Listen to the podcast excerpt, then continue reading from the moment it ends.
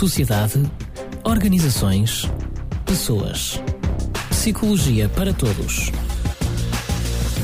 Viva, sejam bem-vindos a mais uma edição de Psicologia para Todos.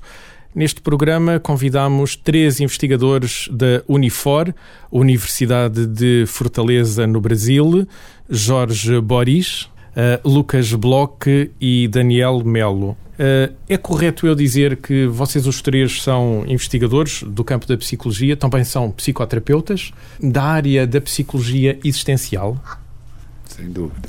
Uh, Jorge, vou começar por si, uma vez que foi o primeiro que se ofereceu para responder. Uh, no final, vamos tentar perceber o que é isto da psicologia existencial, mas deixem-me primeiro começar por algo que é comum à vida de todas as pessoas e que eu presumo que seja parte das matérias que vocês investigam que é a capacidade que uh, as pessoas, o ser humano tem uh, de, de, aumentar o campo daquilo que é uma decisão pessoal. Por exemplo, no nosso emprego, nós muitas vezes sentimos-nos constrangidos porque temos um chefe, temos colegas e parece que aquilo que nós decidimos na nossa vida está sempre muito influenciado por tudo o que está à volta. É possível uma pessoa aumentar este campo das decisões que lhe competem a si, de se responsabilizar pelas suas decisões? A ideia do que nós defendemos é que nós sempre tomamos decisões. Né?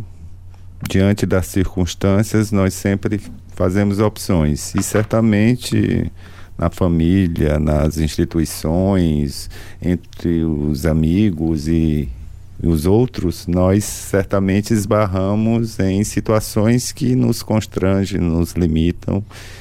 E nem sempre nós nos damos conta com muita clareza né, dessas limitações ou muitas vezes das nossas nosso campo de possibilidades. Né? A psicoterapia é um instrumento, entre outros, que possibilita a ampliação dessa consciência e uma tomada de decisão mais consistente, né, levando em conta o, né, situação que cada um vivencia. Mas uh, isto é uma coisa que pode constranger, incomodar a vida de pessoas, ter a sensação que uh, eu decido muito pouco da minha vida porque há esses constrangimentos normais em qualquer Sim. sociedade, outras pessoas decidirem coisas por nós. Eh, como é que isto se aumenta? Como é que eu posso uh, chegar a um indivíduo e oferecer-lhe essa hipótese dele, de alguma forma, tomar mais as rédeas da sua vida? É muito comum que as pessoas procurem psicoterapia exatamente com essa sensação de não terem muitos recursos para lidar com a sua própria vida. Né? Então, o, a ideia é de que ela possa se dar conta dos seus potenciais e também dos seus limites e diante disso ela tomar decisões que sejam né, mais adequadas a ela, o que não quer dizer que ela deixe de lidar com dificuldades, mas que ela pode com mais vai ganhar instrumentos para lidar com essas dificuldades que ela descobre junto com o psicoterapeuta ou a psicoterapeuta, né, uhum. é, em relação a ela mesma. Né? Não é algo que se ensina, mas algo que se aprende junto. Eh, Jorge, tem usado o termo psicoterapeuta. Isto uh, faz-me lembrar uma relação entre um paciente e um terapeuta. Mas estamos a falar de uma terapia para curar ou estamos também a falar de desenvolver pessoas? As duas coisas, né, os dois aspectos. Né? É muito comum que as pessoas pensem na psicologia como algo que vai curar pessoas. Né? Isso vem da nossa herança ligada à medicina e outros processos uhum. que têm esse objetivo claramente. Mas é muito comum que as pessoas procurem, elas não estão exatamente doentes embora muitas vezes, e hoje em dia é bastante comum, que elas se sintam assim. Né? Então elas atribuem a uma doença como algo que cai sobre elas, que elas têm que se curar. Que curar. Mas a ideia, de um modo geral, é que ela desenvolva as suas capacidades, reconheça os seus limites e possa, a partir disso, tomar suas próprias decisões diante das circunstâncias. Uhum. Quer haja uma, uma patologia propriamente dita, um processo psicológico né, mais grave, uhum. ou nós, como qualquer pessoa, pode, nós podemos usufruir desse processo de autoconhecimento e de aprendizagem para uhum. lidar com a vida. Né? Uh, Lucas Bloch, uh, eu vou assim porque está à minha direita, eu comecei uhum. da esquerda para a direita, mas qualquer um dos outros dois pode interromper ou uh, intervir a qualquer momento. Fica desde já combinado. A ideia de que nós no trabalho somos uma pessoa e agimos de determinada maneira, faz sentido pensar que essa pessoa depois chega a casa e age de outra maneira ou nós agimos sempre mais ou menos da mesma maneira? Eu diria que é, desde a primeira pergunta que você colocou, né, e o professor Boris respondeu, né, você está tratando muito da questão da liberdade, que é uma coisa que, que atravessa os processos clínicos, né, a nossa vida como um todo. E eu acho que quando a gente fala de liberdade, isso implica um campo de possibilidades, como o professor falou, implica, né, trazendo uma, uma ideia né, vindo do filósofo que é o Merleau-Ponty, uhum. ele fala de um engajamento. Né? E, e para a gente falar de existência, eu preciso pensar a existência no mundo. Né? Então, eu, eu diria que eu pensar que eu sou aqui em Lisboa uma pessoa, em Fortaleza eu sou outra, por exemplo, né? isso tem um certo sentido na, se eu pensar que eu vou ter comportamentos talvez diferentes. Né? Mas eu não diria que são pessoas diferentes. Né? Eu acho que a gente, a gente tem uma, uma, uma constituição mútua aí com o mundo que a gente faz parte. Né? Não dá para pensar de forma separada. É, então, eu acho que a gente tem que pensar esse, esse sujeito como um todo, que ele está inserido num mundo. Se eu for muito rígido no trabalho, sou também muito rígido em casa ou poderei ter uma atitude de, porque me quero afirmar de alguma tem, forma isso, no trabalho, mas depois ver, em casa é outra coisa. Isso não tem a ver só com você. Isso tem a ver com você e as relações que você estabelece. É. Então, não, vocês não podem pensar o paciente como uma pessoa isolada. Isolada, uma resto. subjetividade pura, uhum. por exemplo. Tomando Merleau-Ponty novamente, ele diz que a interioridade pura não existe. É, eu, eu, eu sou o mundo também. Né? Eu não sou só o Lucas. O Lucas como uma subjetividade pura, um sujeito único que não tem nada a ver com o mundo que eu faço parte. E com o chefe, com uh, os pares, com a família e, e aí, se eu sou uma pessoa rígida na minha casa e me comporto assim no meu trabalho, isso tem implicações, né? Junto da liberdade vem a responsabilidade, por exemplo. Eu acho que uma perspectiva existencial, fenômeno existencial, é, trata muito disso. É, então, acho que tem a ver com as circunstâncias, com as contingências e a maneira que eu me coloco diante disso tudo. É, a, a, a, gente tem uma, uma tradição que volta muito para uma perspectiva muito do, su, do subjetivo ou do psicológico ou de algo que eu identifico numa pessoa única. Claro que tem algo que é meu, que é, que é de cada um. Né? Mas isso tem a ver com, com o lugar que a gente vive. Né? Mas vivemos todos juntos. Sim. Uh, o, o, Lucas falou aqui em uh, Merleau-Ponty, um filósofo existencialista. Já falou também em fenomenologia existencialista. Deixo mais para o fim esta questão de irmos uh, perceber nesta corrente uhum, uhum. em que vocês se inserem dentro da psicologia, a psicologia existencial que relação é que existe aqui com a filosofia? Porque ela uh, é bastante clara, certo? Sim, sim. Deixamos essa questão mais para, mais para o final. Uh, uh, volto a, a, isto de, de, de podermos desenvolver pessoas e desta dualidade entre a terapia e, e, um, e aquilo que não é tão claramente terapia, como desenvolver uma pessoa e não apenas curá-lo de uma doença, digamos assim. Daniel Melo, uh, vocês estudam a pessoa como uh, uma unicidade, mas uh, um, a pessoa deve ter consciência de si mesma, deve ter consciência daquilo de que é capaz.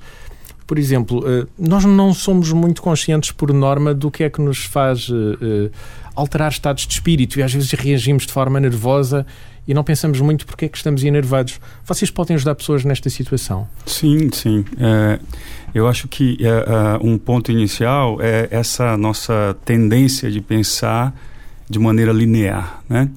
A gente estava falando agora de sermos pessoas diferentes em lugares diferentes. A nossa perspectiva, por exemplo, de psicologia propõe uma visão mais integral. E aí, é, o sujeito ele é uma totalidade, precisa ser visto assim. Uh, a terapia ela não pode ser, por exemplo, uh, um instrumento uh, que vê um, uma parte da vida do sujeito. Esse sujeito, incluindo aí o terapeuta, é também uma pessoa que tem uma história, que enfim, tem uma família e não deixa de ser gente, não deixa de ser pessoa por estar ali também.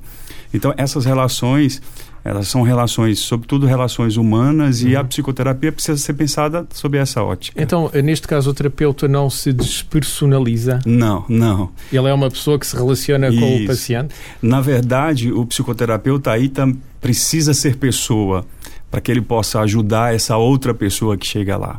E, e, e é muito nessa perspectiva de ajudar, não de uh, ter as respostas para dar a essa pessoa ou ter a cura para propor a essa pessoa. Na verdade, a pessoa que procura ajuda, uh, uh, procura a psicoterapia como ajuda, ela sabe melhor do que ninguém o, o, o, o que, que lhe faz sofrer. Sim, claro. O terapeuta vai ser um parceiro nesse, nessa descoberta, nesse caminho por essa vida dela. Uh, mas esta ideia de ganharmos consciência uh, de como funcionamos, uh, por exemplo, no seu caso, aborda o corpo, pode observar num paciente uma reação corporal também pode ensinar um paciente a perceber ele próprio essa uh, reação corporal, uh, sei lá, quando está angustiado ou quando tem algo que faz sofrer e de alguma forma antecipar esse sofrimento e poder mudar o seu estado de espírito? É, eu acho que essa palavra ensinar é que ela é um tanto quanto exagerada, perigosa, é, porque é, a ciência durante muito tempo ensinou muita coisa e eu acho que nessa perspectiva de tentar ensinar muita coisa, nós partimos sempre para a dimensão da intelectualização. E, por exemplo, o trabalho que a gente faz é um pouco uh, sair desse nível de pensar uhum. e acessar um nível que talvez seja mais uh, experiencial. E por isso a ideia do corpo. O corpo, ele, ele sinaliza algumas coisas que muitas vezes não estão uh, conscientes. Muitas vezes eu não me dou conta dessas coisas. São experiências que estão em mim, é, experiências que eu estou tendo-as, mas que eu não penso sobre elas. Dê-me um exemplo. Uh, imaginemos que alguém, numa sessão, esteja falando uh, sobre um, um, dilema conjugal uh, e a todo tempo mexe na aliança, na aliança, por exemplo. Parece um dado tão óbvio, uh, um dado tão simples, uh, mas uh, essa pessoa. Ou então ela não estava falando sobre o casamento em específico, mas ela estava falando sobre o trabalho, por exemplo. E ao falar sobre o trabalho, ela fica tirando e pondo a aliança, por exemplo. Parece um dado simples e óbvio que não tem nenhuma relação com aquilo que ela estava falando, se nós ficarmos na dimensão da intelectualização. Nessa perspectiva, a gente vai tratar exatamente desse óbvio. Sinalizar para ela, por exemplo, sem interpretação, mas dizer que, por exemplo, enquanto ela falava, falava sobre o trabalho, ela tirava e colocava a aliança. E é o próprio paciente que vai tentar ele próprio perceber uh, porque é que lhe ocorre esse gesto? Porque ou como ocorre esse gesto, uhum. né? E aí a gente começa a trabalhar com uma outra lógica, não mais da lógica do porquê, mas a lógica Sim. do como, por exemplo. Como assim falar do trabalho me leva a agir tirando e colocando a aliança? Como que isso se constrói, qual o sentido disso? E aí o sentido disso é do paciente. Então não procuram forçosamente uma causa, digamos não, assim. Não, não, não. O terapeuta talvez entre aí como a gente estava falando agora há pouco da dimensão de ser pessoa do terapeuta, ele entra aí como alguém que está diante dessa outra pessoa e que observou esse gesto. E aí ele, ele não entra como alguém que vai dizer qual o sentido daquele gesto. Não é essa a proposta. Não há um dicionário dos não, sentidos de gestos, ah, mexer na aliança seria um outro isto. Que seria um outro risco, por uhum. exemplo, uhum. né? E aí a gente entraria em alguns campos de, uh, de classificações que não é muito o nosso campo. Então deixa-me colocar aqui uma dificuldade aos vossos estudos enquanto terapeutas e podem achar a pergunta muito ingênua. Eh, se nós não temos um dicionário simbólico do que quer dizer mexer na aliança, isto quer dizer que para vocês os três isto é um esforço para cada paciente que têm. Têm que, com cada paciente, encontrar na sua própria história, na sua própria vida, uh, uh, aquela relação gestual, neste caso. Buscar sentidos. Uhum. Né? Buscar um significado de, uma, de algo que a, a pessoa. Paciente tá vivenciando, né? Muito mais do que eu dizer que a gente interpretar ou explicar para ela. né? acho que é um processo da pessoa ir se dando uhum. conta a partir mas, do que ela sente. Mas, Lucas, do ponto de vista do, do, paciente, do, do terapeuta, ele tem que construir isto sempre com cada paciente. Sim, sim. sim. E é uma experiência nem sempre fácil, porque é muito comum que a gente tenda a, a dar a nossa interpretação como uma correta, né? Mas é muito mais significativo quando o próprio paciente ele encontra um sentido e isso tem efeitos muito mais significativos do que algo que eu lhe digo, oh, isso significa tal. Uhum e tal aí, coisa. A vossa lógica é que seja o próprio né, paciente a consciencializar-se. Quando ele se dá conta de algo que faz sentido para ele, isso tem repercussões muito mais significativas do que quando alguém mais diz a ele. E aí exige muito mais, sim, do paciente e do próprio terapeuta que sai desse lugar do especialista e passa a ser alguém que está ali para compartilhar aquela experiência. Uhum. Uh, e aí, em cada sessão, inclusive com o mesmo paciente, em cada sessão nós teremos uma experiência diferente, uma experiência nova. Uhum. Uh, já estamos quase na reta final deste nosso Psicologia para Todos. Vamos lá então àquelas questões uh, mais existenciais. Uh, referiram Merleau-Ponty, por exemplo, como uma inspiração diria, desta corrente da psicologia existencial. Que relações é que existem aqui entre a filosofia ligada aos psicólogos mais existencialistas e a própria psicologia? Nós não estamos muito habituados a ver este, se bem que esse casamento já tenha existido, mas atualmente não estamos muito habituados a ver este casamento entre filosofia psicologia. Isto não nos afasta pacientes, por exemplo? Na verdade, a psicologia é uma filha, que eu costumo dizer, ingrata da, da sua mãe, a filosofia. Né? Não por acaso, alguns filósofos tentam ser psicoterapeutas. Mas a ideia é exatamente de fazer uma psicologia inspirada numa certa filosofia e não uma, filo, uma, uma psicologia, uma psicoterapia baseada num pensamento lógico e filosófico, não? Então a inspiração é filosófica, mas há toda uma postura que essa filosofia fundamenta, como essa questão do, da não intervenção, do, do não direcionamento, que propicia né, um novo olhar que possibilita ao próprio paciente encontrar o seu caminho, por exemplo. E aí a relação não é de aplicação de uma filosofia, mas uhum. de implicação. Eu, enquanto uh, psicoterapeuta, estou implicado por uma perspectiva, por uma filosofia. A gente, o Lucas falou do Merleau-Ponty, a gente pode citar o Sartre, por exemplo.